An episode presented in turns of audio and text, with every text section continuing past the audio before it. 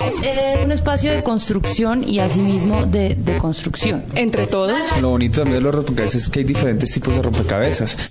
Juego, diversión. Es un espacio para apartarnos de todo lo que nos rompe la cabeza. Duda. Yo creo que un rompecabezas lo que le permite a uno es como mirar diferentes imágenes dentro de una gran imagen que nos permite como reconocernos y entendernos. En este siglo de las incertidumbres. Reto. Armar. Ludicismo.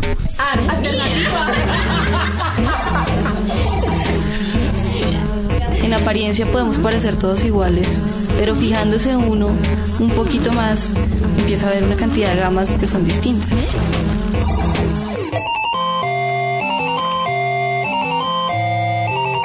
Ah. Rompe. cabezas. Ya van a empezar las fiestas, las fiestas de Navidad.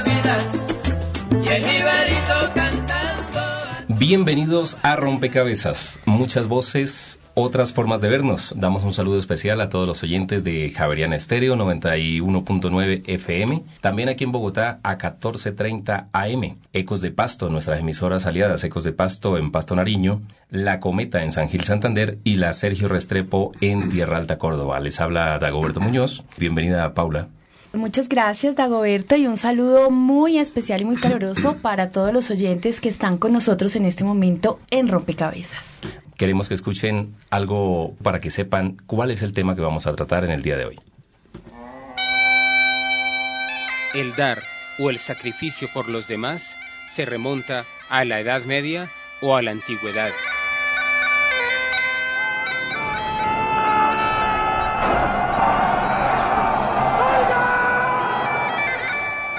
Cuando, por ejemplo, en los campos de batalla, algún compañero daba la vida por el otro.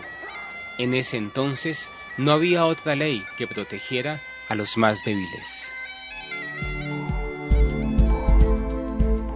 el padre de la computación moderna Bill Gates y el monstruo de las finanzas Warren Buffett al frente de la iniciativa llamada The Giving Pledge. La mitad de sus enormes fortunas se trata de los 38 multimillonarios más importantes de Estados Unidos que han sellado un compromiso de destinar la mitad de su dinero a la filantropía. Filantropía. Los famas son capaces de gestos de una gran generosidad, como por ejemplo cuando este fama encuentra a una pobre esperanza caída al pie de un cocotero y alzándola en su automóvil la lleva a su casa y se ocupa de nutrirla y ofrecerle esparcimiento hasta que la esperanza tiene fuerza y se atreve a subir otra vez al cocotero. El fama se siente muy bueno después de este gesto y en realidad es muy bueno. Solamente que no se le ocurre pensar que dentro de pocos días la esperanza va a caerse otra vez del cocotero.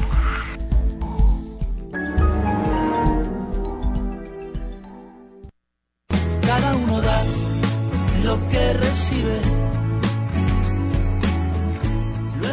Ambiente festivo hoy en Rompecabezas, pues Paula, en muchos hogares empiezan a armar el árbol de Navidad, hay muchas luces por todo lado donde uno pasa y la gente está pensando en qué regalar. Son momentos bastante bonitos, la Navidad. ¿Qué le gusta a Paula de esta época? Pues yo estoy feliz de que la Navidad llegue, sobre todo porque el ánimo de la gente cambia. Ya sea para sentirse más feliz o para sentirse triste, es un momento en donde el sentimiento está flor de piel, ¿no? Donde todas las emociones que uno ha recogido durante el año se exacerban en esta época y donde uno hace una reflexión. Este realmente es un momento del año para reflexionar sobre lo que hicimos, sobre lo que viene, sobre lo que vamos a dar, por ejemplo, en Navidad. Es un tema de gran preocupación para muchas personas que estoy segura nos están escuchando en este momento. Entonces ya sabemos cuál es el tema que vamos a tratar hoy en Rompecabezas. Pues a propósito de la Navidad, ¿cuál es el significado del dar? Queremos que nuestros oyentes se comuniquen con nosotros al 338-4510 y la pregunta para ellos, Paula, ¿qué sería lo más importante que podrías dar en esta Navidad? Es una pregunta bastante importante por el contexto en que estamos haciendo este programa, el contexto que estamos viviendo en Colombia en este momento. Sergio Álvarez está en el chat, bienvenido. Hola, buenas noches a todos. Los esperamos en el chat y en nuestras redes sociales, en Facebook y en Twitter. Y esperamos que compartan con nosotros este programa. Bueno, y también nos encontramos en la mesa de trabajo con el querido padre Carlos Novoa, sacerdote jesuita, profesor titular de la Universidad Javeriana y doctor en ética. Padre, un placer tenerlo con nosotros nuevamente en Rompecabezas. Paola, muy buenas noches, muy buenas noches a toda la mesa. Para mí, como siempre, un honor esta invitación que me hacen para hablar de este tema absolutamente maravilloso, el significado del dar. Lástima que no tengamos ni un- sino una hora, porque esto da para muchas horas, desde muchos puntos de vista. Claro que sí, padre. Eh, y también estábamos con el profesor Sergio Trujillo de la Facultad de Psicología de la Universidad Javeriana. Profesor, buenas noches. Buenas noches, Paula, y muchas gracias a ti y a todos por la invitación. No, muchas gracias a ustedes por acompañarnos en esta noche para reflexionar un poquito sobre el dar. Padre Carlos Novoa, desde el sentido católico y religioso que implica la Navidad, ¿por qué nosotros buscamos dar regalos en esta época? Mira, el dar regalos... Es que eso es muy bello. Permítame brevemente, y perdón los oyentes que de pronto me pongo un poquito académico, pero ¿qué hago? Es que como soy académico, no puedo hacer otra cosa. El dar, el regalar, tiene un sentido bíblico muy profundo. Imagínense ustedes que regalo en hebreo del Antiguo Testamento es BRK, porque el hebreo no escribe las vocales aunque las tiene y digamos se grafican de alguna manera, pero de todas maneras se escriben solo consonantes. Entonces, ese BRK que es regalo, también es generosidad, esa actitud de desprendimiento, y también es el verbo engendrar la vida, engendrar la vida, y también es bendecir. Todo eso es lo mismo en el hebreo bíblico del Antiguo Testamento. O sea que dar regalo es regalar, es generosidad, es engendrar la vida y es bendecir. Y solo Dios es quien bendice. Entonces, regalar en la tradición bíblica es engendrar vida con total generosidad, lo que es una bendición de Dios. Posibilidad que Jesús nos comunica para que nosotros la continuemos. Entonces el regalo fundamental es el regalo de la vida, el regalo de darse a otro gratuitamente y sentir el infinito placer de la gratuidad y de la entrega gratuita de la vida. No hay mayor placer que ese. Dios mismo. ¿Cómo te parece, Paulita? Es un sentido más profundo de lo que uno reflexiona en esta Navidad, ¿no, padre? Muchas veces se da para recibir también. Así es, así es, así es. Y digamos, hasta cierto punto es legítimo recibir. Ajá. Es legítimo recibir. Quien ama a otro también merece ser amado. En ese sentido, hay legitimidad. Pero es que cuando entramos a la Navidad y la Navidad entonces, digámoslo así, la masacran. Y llega la propaganda y llega la empresa y entonces empezamos a hablar de dar utilidades y empezamos a hablar de dar regalos para que mi empresa tenga buena imagen, para que mi firma quede bien y yo pueda dar buenos negocios. Cuando yo doy solamente para utilizar al otro, que es lo que lamentablemente sucede con frecuencia en las navidades de este país, entonces fíjense oyentes que lo que estamos es masacrando el profundo sentido de la Navidad, que es simplemente que Dios se nos da totalmente en Jesús, una persona igual a cada una de nosotras y nosotros, para que de manera humana Él nos regale el camino de plenitud de vida. Bueno, muy bien, padre. Está con nosotros también Sergio Trujillo, él es docente de la Facultad de Psicología de la Pontificia Universidad Javeriana. El dar en el contexto en el cual vamos a tocar ese concepto hoy, el dar, ¿cómo estamos en Colombia? Claro, Dagoberto, muchas gracias. Pues mira, en primera instancia podríamos situarnos en el contexto de la actualidad, de la época navideña y de las noticias acerca de los desastres que llaman invernales. Uno podría, gracias al espíritu navideño, decir que lo que nos impele en este momento es un impulso muy grande a la generosidad sin restricciones, al desprendimiento tal y sin límites. Pero eso, como decía el padre, puede ser capitalizado por quienes están interesados en vender más, en aumentar las utilidades y en mejorar el balance ahora a final de año. De la misma manera que creo que la generosidad y el desprendimiento son virtudes muy hermosas que nos corresponde cultivar y aprender y enseñar, también creo que pueden ser manipuladas. Eh, por ejemplo, en este momento cuando los desastres que están viviendo muchos de los colombianos son presentados como eh, producto del invierno, producto de las lluvias torrenciales o del recalentamiento, etcétera, pues eh, creemos que la causa de, esos desastres humanos es natural.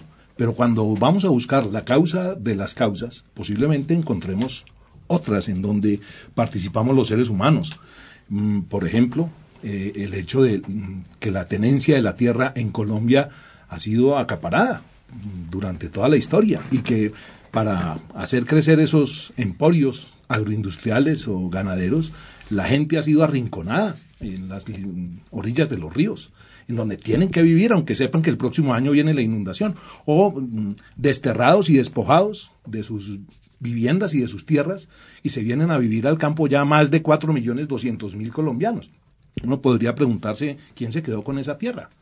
Eh, ¿Quién? ¿Sí? Pero los que se vinieron, se vinieron y se asentaron en donde pudieron, no en donde deberían haberlo hecho. Y claro, llega la lluvia y se le echa la culpa a la lluvia, pero ahí detrás hay corrupción y ahí detrás hay negligencia. Entonces creo que si nosotros quisiéramos darle a estas personas, pues por supuesto, en este momento nos llaman a dar soluciones. ¿Por qué no damos soluciones y, soluciones humanitarias? Y nosotros seguramente lo hacemos y de muy buena voluntad. Pero quizás en algunos momentos estemos haciendo más daño que bien porque deberíamos solucionar los problemas estructurales que hay detrás, en lugar de andar resolviendo urgencias que en últimas empobrecen, lastiman, porque la lástima lastima, eh, y la limosna daña la autoimagen y la capacidad de autogestión de la gente, que pues sin duda tiene que recibir esas limosnas, pero porque le toca sobrevivir.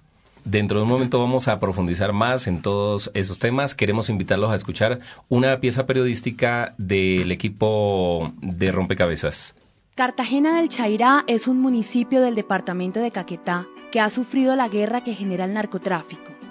En 2004, un enfrentamiento entre el ejército de Colombia y la guerrilla de las FARC generó el desplazamiento de 1.500 personas desde el corregimiento de Peñas Coloradas hacia la cabecera municipal de Cartagena del Chairá. Los habitantes de Peñas Coloradas nunca olvidan este día. Yo tengo fe y creo en el amor. Yo tengo seis hijos y soy mujer cabeza de hogar. Yo tengo fe, también mucha ilusión. Que teníamos que ir porque iban a hacer el enfrentamiento de la guerrilla, de la guerrilla a un lado y los soldados a este lado. Porque yo sé que será una realidad el mundo de justicia que se empieza a despertar. Se puede venirnos con la, prácticamente con la ropa, con lo que teníamos puesto, la mayoría. Dejó familia entera en los botes llenos. Yo tengo fe, será todo mejor. Nosotros, cuando llegamos acá a la hacienda, llegamos como a 7 de la noche. Y el ejército que no va a pasar a nadie, que nadie podía llegar a Cartagena. Nos tocó amanecer hasta el otro día y teníamos permiso que podíamos pagar. Yo tengo una niña, nosotros venimos con dos niñas y la señora y nosotros pensamos mucho más que todas las niñas. Uno pues ya que con los niños pequeñas. A ver, a ver, llovió mucho. Todos mojados en los botes, dando sereno y todo. Nos tocó dormir en ese bote a veces. La gente nuevamente hablará de su ilusión. Y cuando hubo el desplazamiento en 2004, tuvieron miedo que el desplazamiento que venía de Peñas Coloradas eran guerrilleros que iban a tomar el pueblo, no nos querían recibir, pero era gente que nosotros conocíamos. Entonces pudimos intervenir en decir, no, no es así. Mira, el trauma de esa gente que no tenían mm, título de, propiedad de las tierras, pero sí vivían ahí, tenían una, una casa, tenían una o dos vacas o cinco vacas, un poquito de unos cuantos maganos, 50 gallinas o más que no sabían ni a cuántas eran, coco y arroz. Entonces tenían comida y tenían propiedad. En media hora no tenían nada. Ella es la hermana Susan, una francesa que llegó a Cartagena del Chairá en el año 2000 con el fin de servir a los demás. Desde este desplazamiento forzado, Susan, junto a la enfermera Josefina Perdomo, se han dedicado a generar proyectos productivos para esta población. Se vuelcan hacia Cartagena del Chairá a ayudar pero solo los primeros tres meses. Después todo el mundo se va, pero la solución para ellos no ha cambiado. Y el problema es quién los va a alimentar. Y la idea no es que los alimenten, sino que ellos puedan volver otra vez a ser generadores de recursos para una vida digna. Y ahí empieza la lucha de estas dos mujeres, fundadoras de la corporación Mujer, Misterio de Amor que da vida a la vida. Entonces ella visitó todo el Caguán y miró la situación que había ahí a nivel de salud y se dio cuenta de la situación de la mujer.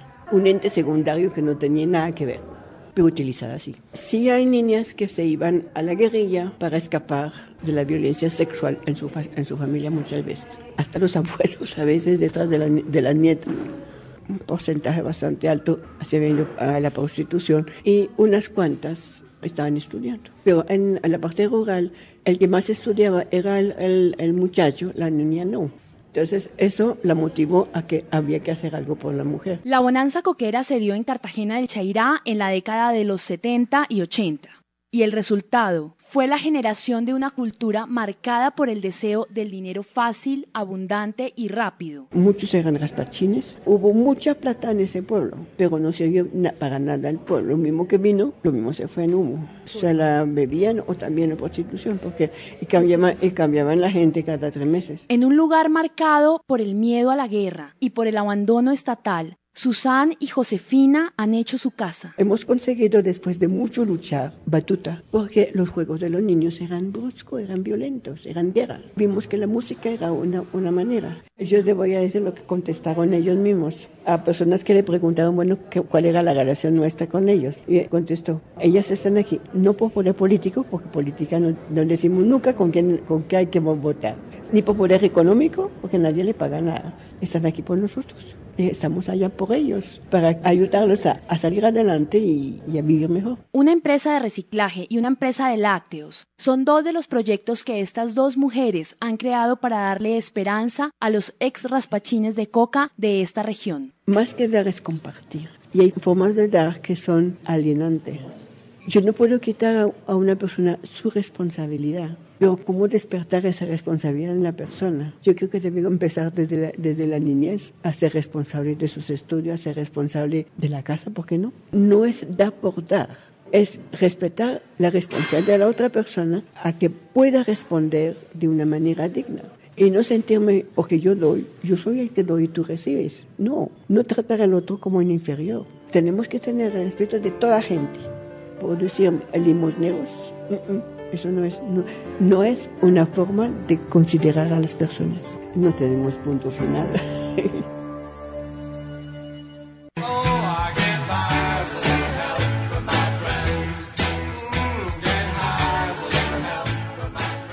Seguimos en Rompecabezas. Recuerden, 338-4510. La pregunta para nuestros oyentes, ¿qué sería lo más importante que podrías dar en esta Navidad? Eh, bueno, escuchábamos la nota o la crónica preparada por Paula León y ahí la hermana Susana decía que dar es compartir. Hay formas de dar que son alienantes. ¿Cómo estamos los colombianos en este momento, en eso del dar? ¿Somos asistencialistas o estamos dando de la manera correcta, padre Noah?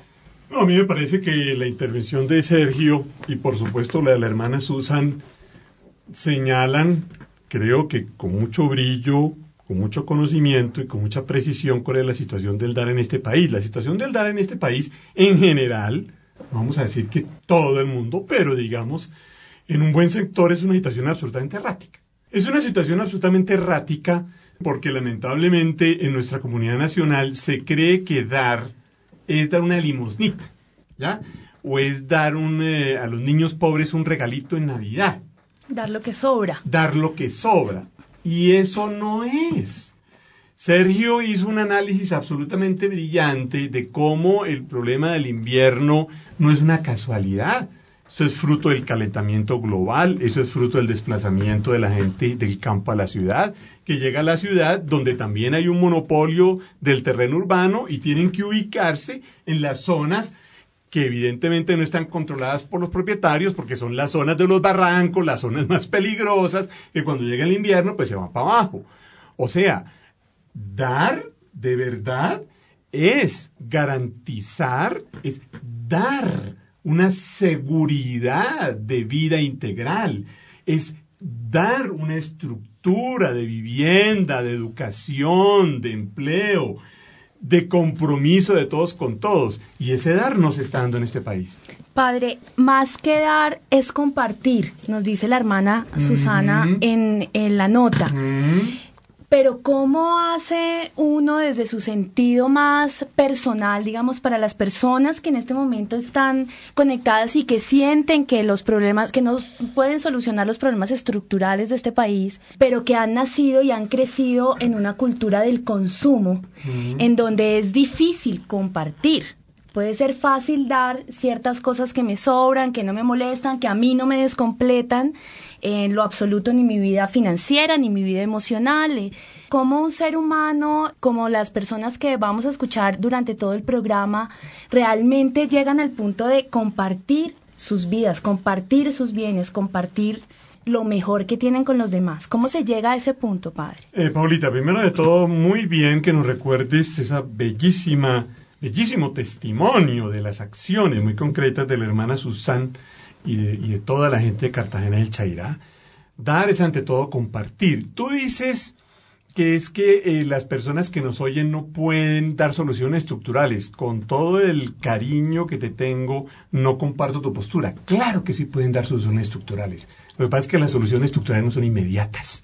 Las soluciones estructurales son un proceso. Entonces, por ejemplo, la mamá y el papá pueden ir construyendo una nueva estructura social si le comunican a sus hijos una manera de comportarse compartiendo, no de comportarse a ver yo cómo le voy a dar el codazo al otro. Y muchos de los que nos están oyendo seguramente pueden tener una tiendita, seguramente pueden tener un pequeño negocio donde tienen dos o tres empleados. Compartan con ellos, compartan con ellos vía, trátenlos bien, paguen salarios justos. Cuando vengan las elecciones, no se dejen comprar el voto. Compartan su voto conociendo bien a quién van a elegir y asegurándose de que sea una persona que va a construir, compartir el bien común en la estructura política. Entonces yo creo que sí es posible desde ya ir creando soluciones estructurales. Los habitantes de Bogotá respondieron a rompecabezas. ¿Cuál fue el regalo más importante o significativo que usted ha recibido? Una Biblia que me regalaron. Jamás había leído la Biblia. Cuando me regalaron una Biblia y la leí, vi que era el regalo más sorprendente que jamás me hubieran regalado. Por la cantidad de sabiduría y cómo me hizo de, bien para la, para la vida, para la, para la persona. Jamás un regalo me había afectado tanto mi vida. Yo creo que la bicicleta, cuando tenía como unos ocho años, porque en ese entonces estaba de moda. En el barrio los únicos que teníamos bicicleta éramos nosotros cuando nos la compraron. Entonces pues yo creo que fue como lo más satisfactorio que tuve. Pues tengo dos, uno de niña y uno de reciente. De niña, una Barbie que me regalaron con vestidos. Yo tenía como ocho años. Y reciente cuando me regalaron el equipo de sonido. La Barbie porque estaba de moda y pues todas mis amigas lo tenían, entonces yo también quería una y pues mi papá me lo regaló y yo no tenía ni idea que me lo iba a regalar. Y el equipo pues porque siempre había querido como un equipo así como era ese, pero pues no lo había podido comprar, entonces me lo regalaron también en el momento pues que no me lo imaginaba porque no pensaba que me lo fueran a regalar de Navidad. Bueno, el, el regalo más grande que yo recibí es un radio, porque como te digo, eh, eh, fue el primer radio análogo que, tenía en mis manos, pues prácticamente. El, radio prácticamente era mío, pero no me lo habían regalado. me explico. El radio era de una persona y lo iba a vender, pero al final se echó para y cuando yo estaba de viaje dijo que sí. Y entonces mi papá le dio el dinero y ya entonces cuando regresaba del viaje el radio era mío. Imagínate la, la alegría de regresar ya que el radio te perteneciera y todavía lo conservo y todavía funciona. Es un FRG 7 ya eso. mejor regalo para mí, yo creo que, que la, llegada- la llegada de un hijo. El mejor regalo que me ha dado la vida es el regalo de, de- de ser padre, pues, tener un hijo y tener a alguien a quien educar pues, y cuidar. Más que cualquier cosa material. El regalo material siempre lo termina arrinconando en algún sitio y se va olvidando, pero un hijo ya uno es un regalo de por vida. Bueno, yo pienso que el regalo que, que he recibido es el poder ser sacerdote, puedo decirlo. Es un regalo que Dios me ha dado. Lo siento como una bendición de Dios. Me siento feliz en esta parte, en lo que estoy haciendo. Rompe cabezas.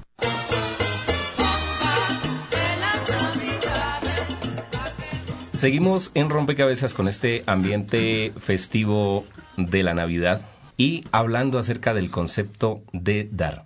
Dagoberto, ¿cuál es el mejor regalo que le han dado en toda la vida? Bueno, yo creo que comparto mm, un poco con uno de los entrevistados en el sondeo y esa es una de las preguntas que voy a hacerle ahora al profesor. Creo que mis dos hijos y mi esposa. Dios me ha dado y me ha premiado con un hogar muy lindo, que no lo cambiaría por nada. Qué afortunado. Entonces, para Sergio Trujillo, la mayoría de los entrevistados en ese sondeo hablaban de cosas materiales. A mí me regalaron un radio, me regalaron una bicicleta, pero mm, no hablan de regalos de pronto simbólicos. ¿Puede ser en algún caso más importante un regalo simbólico que uno material? Claro, porque en últimas es símbolo de algo que está más allá, que puede ser material o que puede no serlo pero de todas maneras que guarda un profundo significado para esa persona. Mira, yo pensaba mientras escuchaba que la vida es gratis. Eh, y creo, si no estoy mal, que la palabra gracia, uno de sus múltiples significados es precisamente gratis, ¿no es cierto? La vida nos fue dada de manera gratuita. Y creo que también de una manera inmerecida, ¿cierto? Entonces lo sentimos como algo tan natural tan cotidiano que a veces incluso no lo, no lo valoramos suficientemente. Pero creo que en el fondo nos está recordando que lo mejor de la vida no cuesta nada creo eh, que mm, volviendo un poco al tema anterior respecto de, mm, de cómo algunas personas consideran que no pueden hacer eh, cambios estructurales, yo creo que ah, las responsabilidades no son estandarizadas, no todo el mundo tiene la misma responsabilidad y quienes están en cargos directivos, en cargos de gobierno o empresariales, tienen una mayor responsabilidad. Y mm, por eso también es bueno que ellos sean quienes más dan, no necesariamente porque sean más generosos o más buenos que los demás, sino porque más tienen. Fíjate que una de las cosas que yo eh, buscaría darle en este momento a la mayoría de los colombianos sería la verdad, la justicia y la reparación. Me gustaría, y esto es tomándome un campo que no es mío, pero que yo sé que con todo cariño el padre Carlos me lo presta, leer, leer unos versículos de la segunda carta de San Pablo a los Corintios, en el capítulo 9, versículo 7. Dice, Dios ama al que da con corazón alegre, no con tristeza ni por necesidad Fíjate, no debemos dar forzados por la culpabilidad, que muchas veces nos mueven o nos manipulan, ni debemos dar tampoco forzados por las circunstancias, sino por un corazón alegre. Y ese corazón alegre viene cuando vivimos en la verdad y cuando vivimos en la justicia. Sobre eso vamos a profundizar también, lástima que el tiempo sea tan corto. Mientras tanto, y por compromisos con nuestras emisoras aliadas, vamos a escuchar una canción de Fito Páez que tiene mucho que ver con el tema. Dar es dar.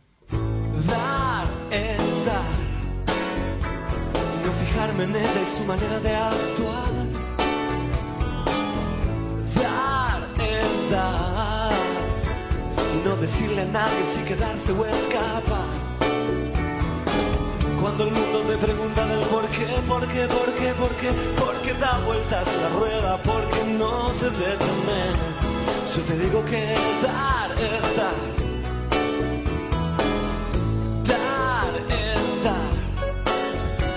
no marcar las cartas, simplemente dar. Dar es dar. No explicarle a nadie, no hay nada que explicar. Hoy los tiempos van a mil y tu extraño corazón ya no capta como antes las pulsiones del amor. Yo te digo que dar es dar.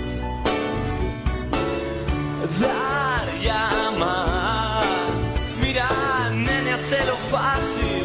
Mm, dar, dar, dar lo que tengo, todo me da. Da, da, da, da, da, da, da, No cuento el vuelto, siempre es de más. Da, da, da, da, da, da, da, Dar es dar. Es solamente una manera de andar.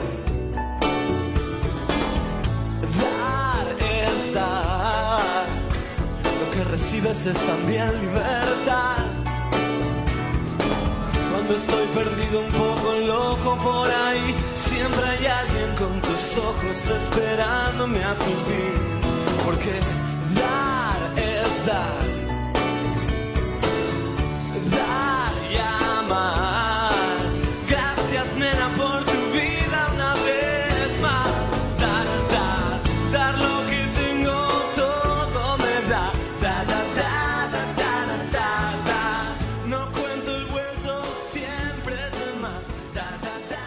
Muy bien, para los que llegan tarde, hoy estamos tocando el tema de el significado de dar a propósito de la Navidad. ¿Cuál es el significado de dar? Recuerden nuestro teléfono 338-4510 y ponga su ficha en este rompecabezas. Sergio, ¿hay alguien en el chat? Sí, le mando un gran saludo a, a abuelo Juan Camilo Castañeda y a Diana Leal en nuestro Facebook.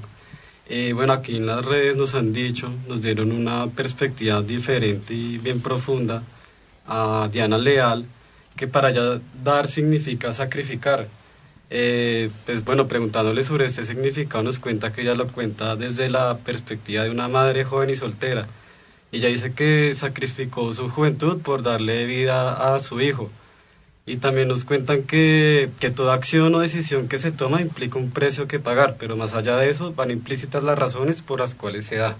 Bueno, y hablando un poco de ese significado del tema del dar, de sacrificar, yo le quiero preguntar al profesor Sergio Trujillo, docente de la Facultad de Psicología de la Universidad Javeriana, profesor, ¿será que el dar en un país que tiene tantas brechas tan difíciles, en donde hay tantas diferencias entre unos y otros, ¿será que el dar nos hace sentir superiores en algún momento? Uno es el que da y el otro es la víctima un poco inferior eh, que tiene que asumir que lo que le den, pues recíbalo, ¿no? Una pregunta muy bonita, Paula, porque proviene de tu profunda capacidad de discernimiento. Mira que nosotros los seres humanos somos paradójicos y nos caracterizamos por dinámicas bien extrañas. Permíteme contar una- una- un, un chiste. Una vez un masoquista le dijo a un sádico, pégueme, pégueme. Y el sádico le dijo, no. Claro, pues para que sufra. Para que sufra.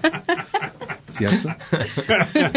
Mira, mira que en ocasiones, claro, como, como el sufrimiento nos hace crecer, dijéramos, nos fortalece, nos prepara para afrontar de mejor manera las adversidades. Incluso el término resiliencia en el grupo Resilio de aquí de la Universidad Javeriana hemos venido cacharreando, construyendo una definición y decimos que es el proceso por medio del cual una adversidad grande o pequeña se convierte en ocasión para el mejoramiento personal o colectivo. Entonces, visto así, bienvenidas las dificultades porque nos hacen crecer. ¿Cierto? Pero también pudiera haber quien diga, ah, no, entonces si a usted lo fortalecen las dificultades, tenga hartas para que crezca. Y creo que de alguna manera el, el ser, mm, el tener la posibilidad, el tener la capacidad de dar, puede en algún momento hacernos sentir en una situación de ventaja respecto de los demás. Yo le doy de lo que a mí me sobra, por ejemplo.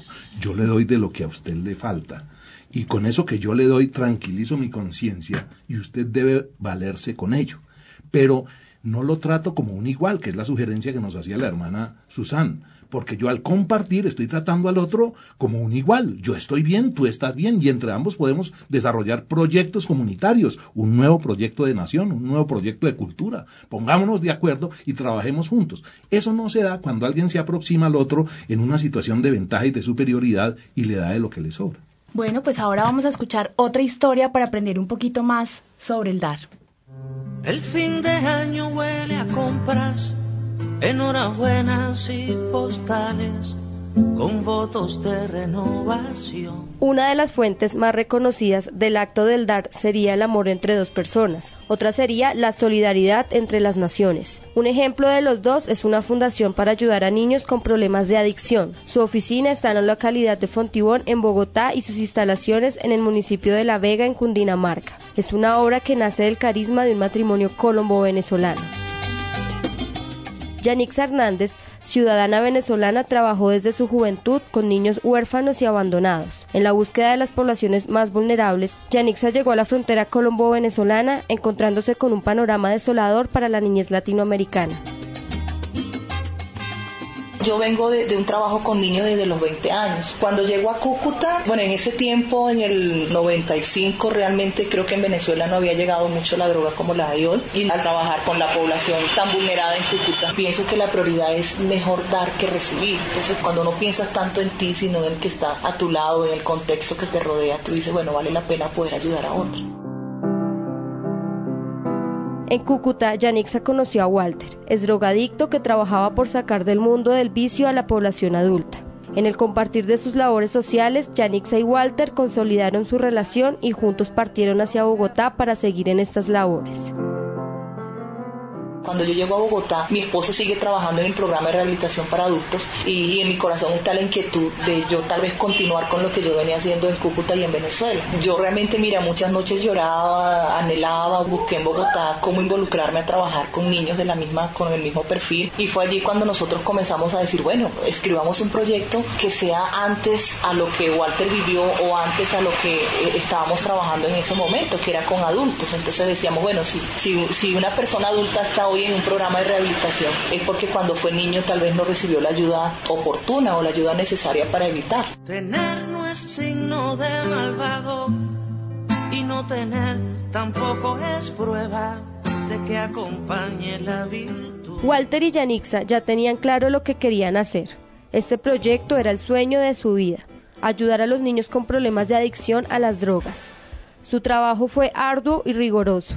Por eso la escritura de este plan tomó varios meses, pero finalmente el gobierno de Noruega dio el aporte y sustento para su realización, el cual se materializó el 4 de agosto de 2003. En este momento tenemos 20 niños, entre niñas y niños. En este momento tenemos dos casas en La Vega. Realmente soñamos con una sede campestre también por la formación del campo. Tenemos seis personas, está un coordinador y hay dos facilitadores por casa, más la señora que cocina, el administrador de la finca, el señor que cuida las gallinas. Entonces, yo pienso que nosotros en estos ocho años, con las brigadas de salud, con todo lo que nosotros estamos teniendo, eh, hemos alcanzado tal vez unos 500 niños. Además de los síndromes de abstinencia y el arduo trabajo organizativo, hay un sinnúmero de problemas que dificultan estas labores caritativas. ¿Cuáles han sido los mayores problemas de esta fundación? Creo que una de las dificultades en estos, en estos ocho años de experiencia es, ha sido la parte económica. Es muy difícil nosotros hacer un trabajo de excelencia o, poderles decir a estos niños que sí son especiales, que sí son, que valen mucho, ofreciéndoles o garant, garantizándoles todos sus derechos, ¿entiendes? La otra dificultad que nosotros hemos tenido en estos ocho años ha sido realmente, a veces nosotros pensamos y decimos, no, nosotros debemos haber creado una fundación para padres, no para niños nosotros vemos que una de nuestras dificultades es el compromiso el de un papá con los niños. Porque a veces el sordo lleva más para más. Mar Candela Castilla, activista y voluntaria en esta fundación, trabaja arduamente por cumplirle a cada uno de los niños un sueño de Navidad es decir, darles un regalo que construya un excelente recuerdo y hacer de esta fecha un espacio para cumplirles a ellos un sueño en sus vidas. Más que por caridad, darles mercado o medicina, valorar los deseos emocionales de cada niño. O sea, realmente la necesidad del niño es llenar su saco emocional. No es lo que yo quiera darle a un niño por lástima o por caridad, sino un sueño. Y entendí que puede ser de pronto el único sueño que recibe en su Navidad. Y nos guste o no, las necesidades materiales van inversamente vinculadas a las necesidades emocionales. O dime algo, no se siente un niño abandonado cuando tiene sus zapatos rotos y no tiene ni siquiera quien le compre un par de zapatos. Este año me encontré con un niño de 18 años, un jovencito, que me dijo a mí, ¿usted se acuerda de mí? Y no, realmente no, no me acuerdo. Y me dice, usted a mí en Navidad me regaló unas zapatillas que yo quería y son las únicas zapatillas que yo he tenido al gusto mío, no sé qué, no sé qué. El niño es voluntario de la fundación, pues ayuda a otros niños. Para la Fundación Pacto Belén, ¿qué significa dar? Yanixa Hernández. ¿Qué significa dar? Para, para Fundación Pacto Belén, dar es hacer sonreír a un niño es darle las estrategias a un niño para enfrentar su realidad en la calle. Es decirle a un niño a través de lo que nosotros ofrecemos, de un abrazo, de una comida caliente, de una cama limpia, es decirle al niño tú eres valioso, tú vales mucho, a pesar de que, que te hayan maltratado, a pesar del abuso que hayas tenido, a pesar del abandono, a pesar del maltrato, decirle al niño tú vales mucho.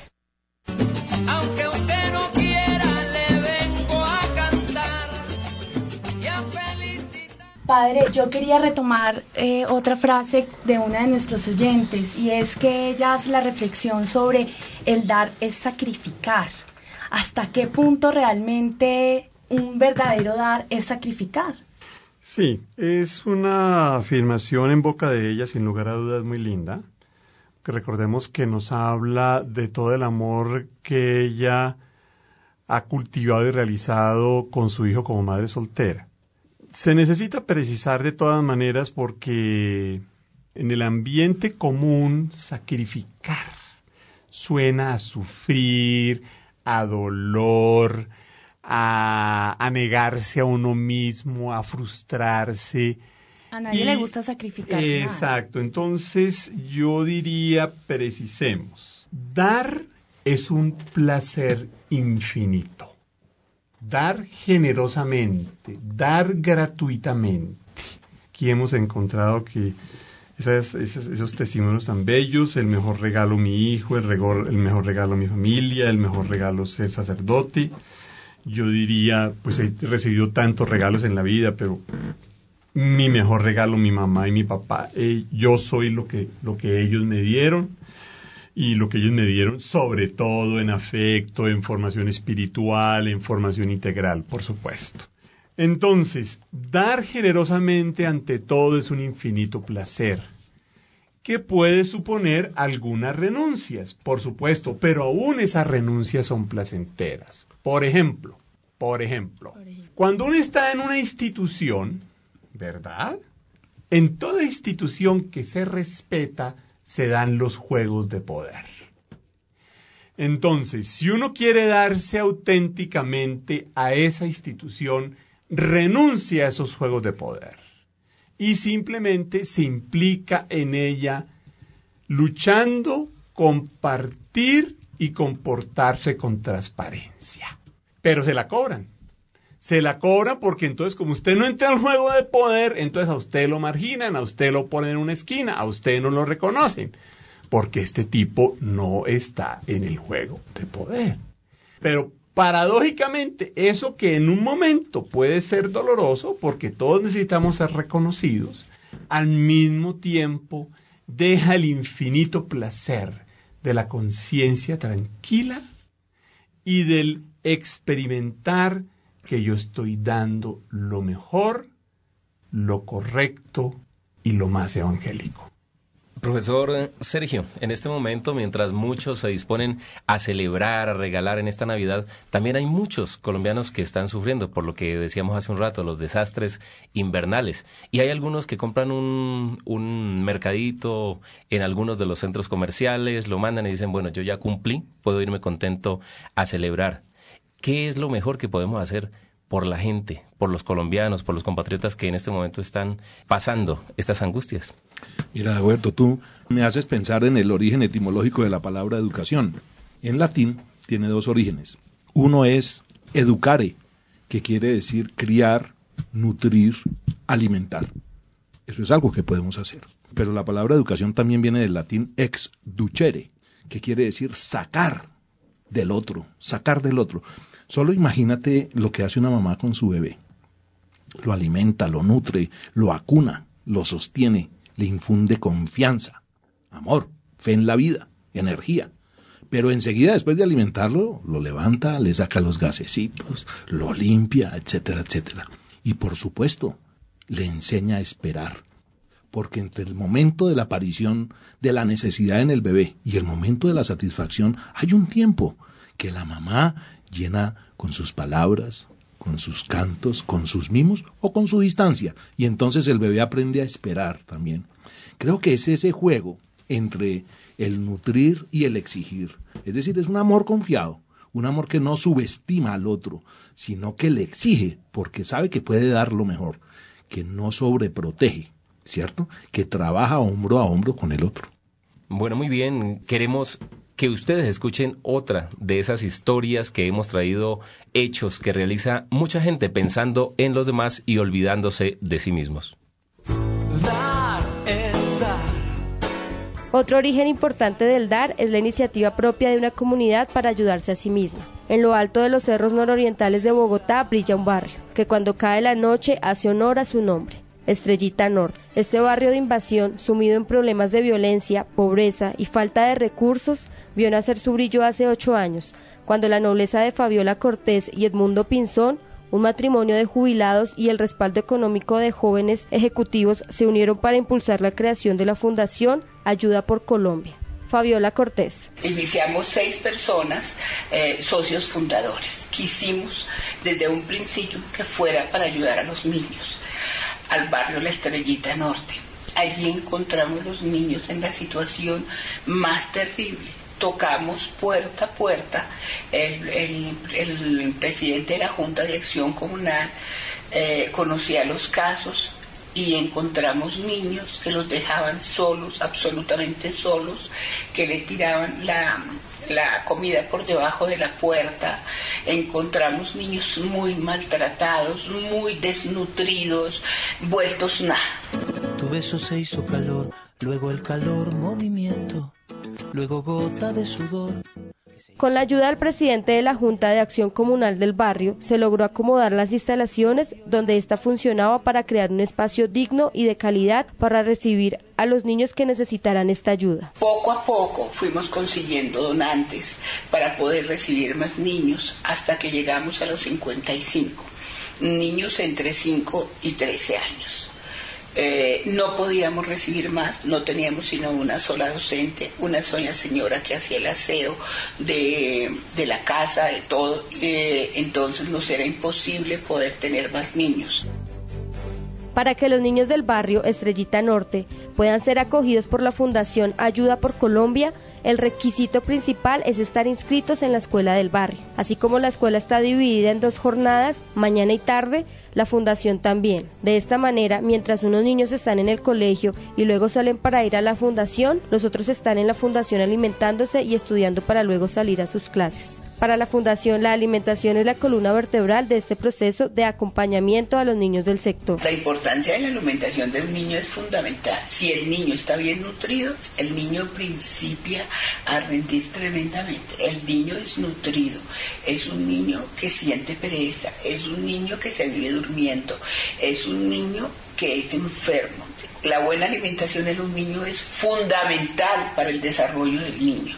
Estos niños que llegan a la fundación son de madres que tienen muchos problemas de violencia intrafamiliar, de pobreza, eh, no comen bien en su gestación. Entonces, cuando el niño llega bajo de peso, su carita triste, un color amarillento, tenemos un pediatra que es voluntario y lo primero que hacemos es llevarlo para ver qué nos aconseja con el niño, cómo lo encuentran, qué debemos hacer con esos niños. Dar es dar. Y no marcar las cartas, simplemente dar. Las dificultades no han sido escasas en la vida de la Fundación. Además de los desastres ocurridos en las temporadas invernales, donde la escuela ha tenido que cerrar hasta cuatro días por la falta de alcantarillado en el barrio, los problemas impuestos por terceros también han estado presentes. Para ya nosotros completar el noveno año, nombraron a unos muchachos jóvenes. Entonces llegó a cobrarnos 700 mil pesos de arriendo. Nosotros no podíamos pagar, no teníamos el dinero. En ninguna forma teníamos dinero con qué pagar. Los padres de familia extendieron su apoyo a la fundación, confrontaron a la Junta de Acción Comunal y exigieron que respetaran los acuerdos pactados para que la fundación pudiera seguir desarrollando sus labores. De esta forma, luchando contra el invierno, las crisis económicas y las dinámicas de un sector tan deprimido, la Fundación sigue aportando a la comunidad. Para los integrantes de la Fundación Ayuda por Colombia, ¿qué significa dar? Yo tuve un padre que nos enseñó que siempre uno tenía que estar trabajando por los demás. No podía uno estarse sentado en su casa mirando qué vamos a hacer. Hoy me siento plenamente realizada. En todo lo que he hecho, yo creo que el dar es algo tan importante que si todos nosotros los colombianos o todo el mundo quisiera poner un granito de arena, el mundo no estaba como está.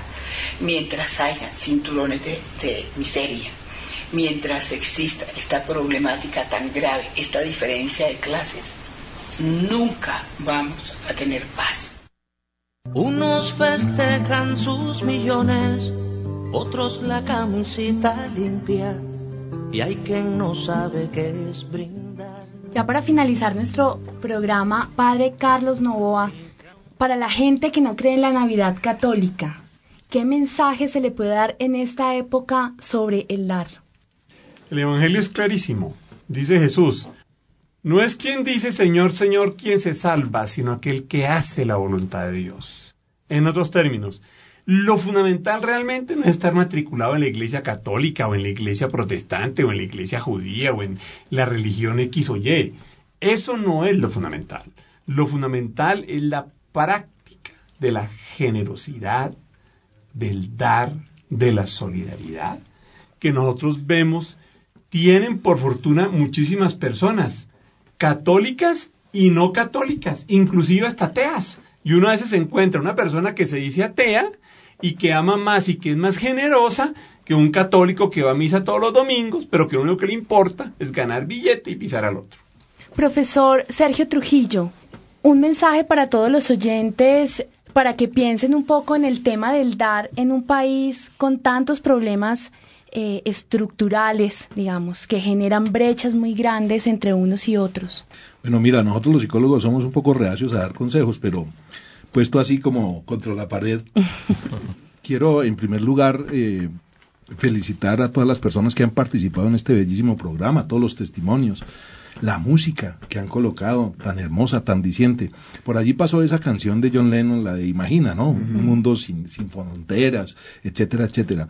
Creo que podríamos empezar a hacer iglesia de otro modo, ¿cierto? Eh, si nosotros nos preguntamos cómo nos gusta ser tratados y si tratamos al otro como a nosotros nos gusta ser tratados, en cualquier contexto, en cualquier contexto. A mí me encanta esa calcomanía que se encontraba uno en los buses eh, cuando existían aquí los ejecutivos, que se encontraba una calcomanía y decía, dé al conductor el trato que usted merece. O esos avisos que hay en algunos baños aquí en la universidad, hay algunos, ojalá lo hubiera en todos, que dice, deje este lugar como a usted le gustaría encontrarlo. Me parece que nos descentra, ¿no? Nos coloca en, en actitud de sentir con el otro, en actitud de empatía, de solidaridad. Y ya con eso haríamos un enorme cambio.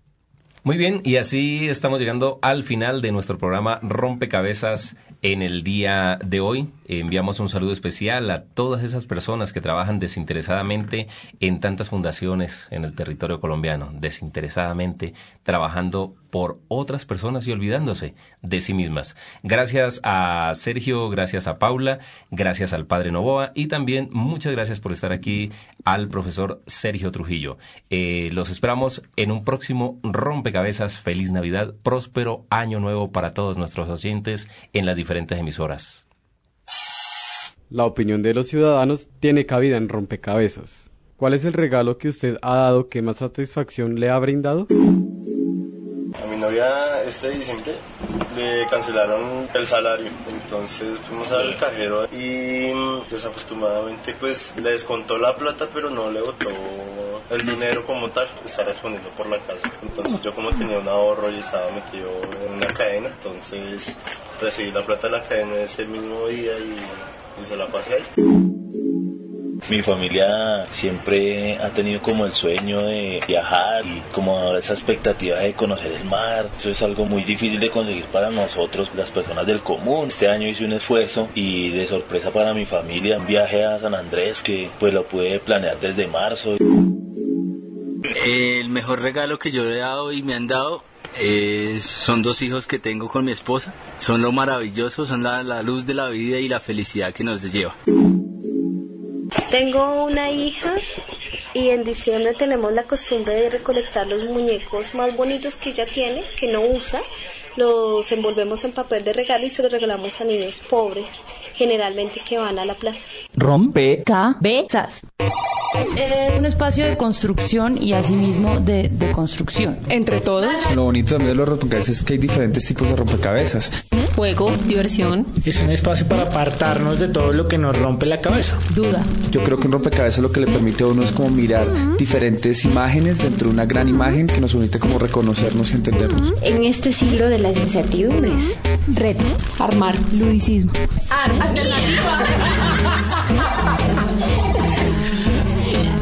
En apariencia podemos parecer todos iguales, pero fijándose uno un poquito más, empieza a ver una cantidad de gamas que son distintas.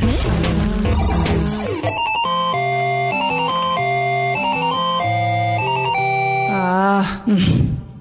Rompe cabezas.